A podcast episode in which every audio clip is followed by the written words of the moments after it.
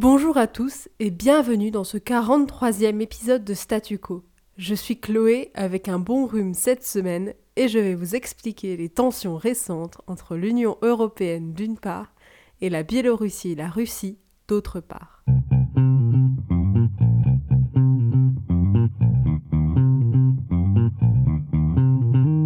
Vous avez sûrement dû en entendre parler dans les médias, une crise migratoire se joue aux portes de l'Union européenne, à la frontière entre la Biélorussie et la Pologne.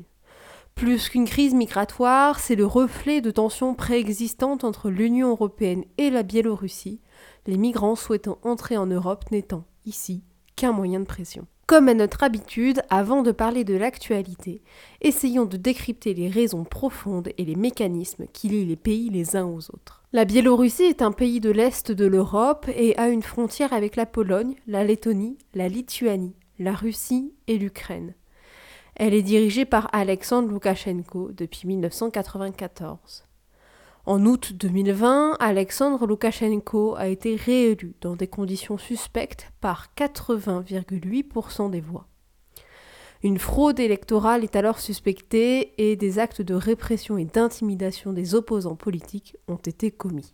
En réponse à cette élection que l'Union européenne ne reconnaît pas, elle a, depuis octobre 2020, imposé progressivement des sanctions et autres mesures restrictives à l'encontre de la Biélorussie. Alors, certaines personnalités politiques biélorusses sont sanctionnées par l'UE. Après l'atterrissage forcé du vol Ryanair à Minsk, la capitale de la Biélorussie, en mai 2021, les sanctions de l'UE à l'encontre du pays se sont renforcées. Par exemple, la Biélorussie est interdite de survol des espaces aériens de l'Union européenne et d'accès aux aéroports de l'Union.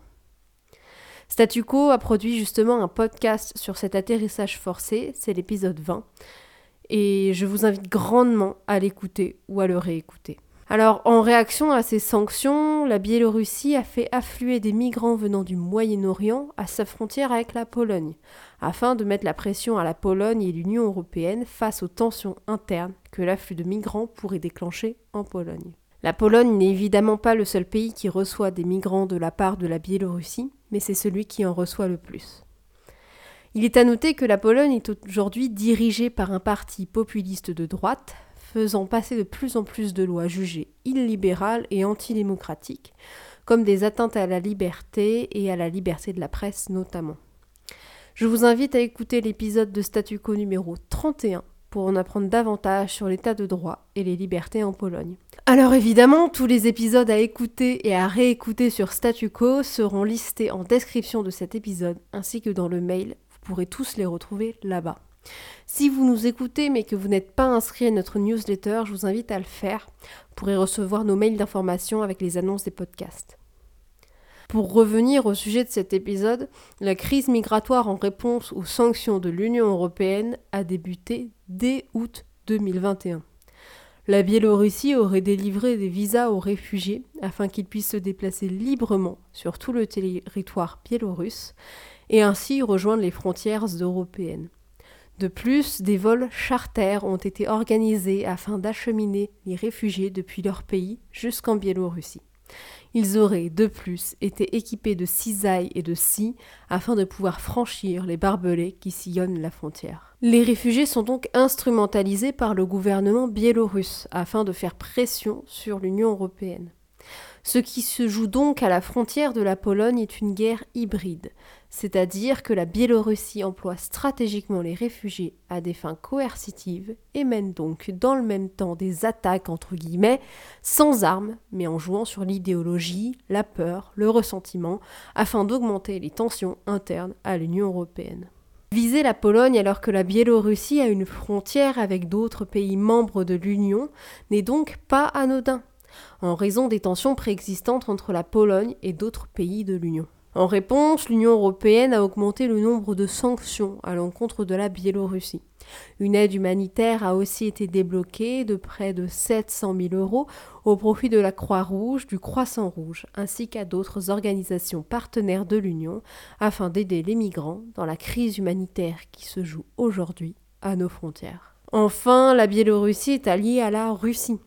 C'est un pays faisant partie de la communauté des États indépendants qui a été créé à la chute de l'URSS. Donc la Pologne accuse la Russie d'avoir participé à l'organisation de la crise à sa frontière. À l'heure actuelle, aucune preuve de l'implication de la Russie n'a été relevée. L'Union européenne souhaite alors que Moscou fasse pression sur Minsk afin d'indiquer la crise migratoire et l'utilisation d'humains à des fins politiques.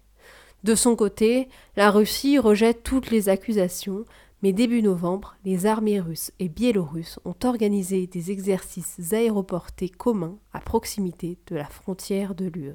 L'Union européenne et la Russie sont en tension elles aussi, notamment concernant la question de la guerre en Ukraine, de l'annexation de la Crimée en 2014, mais aussi de l'empoisonnement de l'opposant politique Alexei Navalny en 2020. Finalement, concernant la France, le débat sur l'immigration s'intensifie, notamment dans les partis plus à droite de l'échiquier politique à l'approche des élections présidentielles de 2022. Ce qui est sûr, c'est ce qu'il se passe au Moyen-Orient a un impact direct sur les réactions des citoyens de l'Union européenne et que la tactique de Minsk pour déstabiliser l'Union et ainsi dégager le regard de ce qu'il se passe à l'intérieur du pays semble fonctionner. Je vous remercie d'avoir écouté ce podcast. Nous nous retrouverons la semaine prochaine, mercredi 1er décembre, pour un nouvel épisode.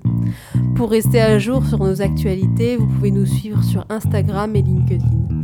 Si vous avez des questions, des commentaires ou si vous avez tout simplement envie de nous parler, n'hésitez pas à faire un tour sur notre site internet ou alors par email à contact.statucopodcast.gmail.com.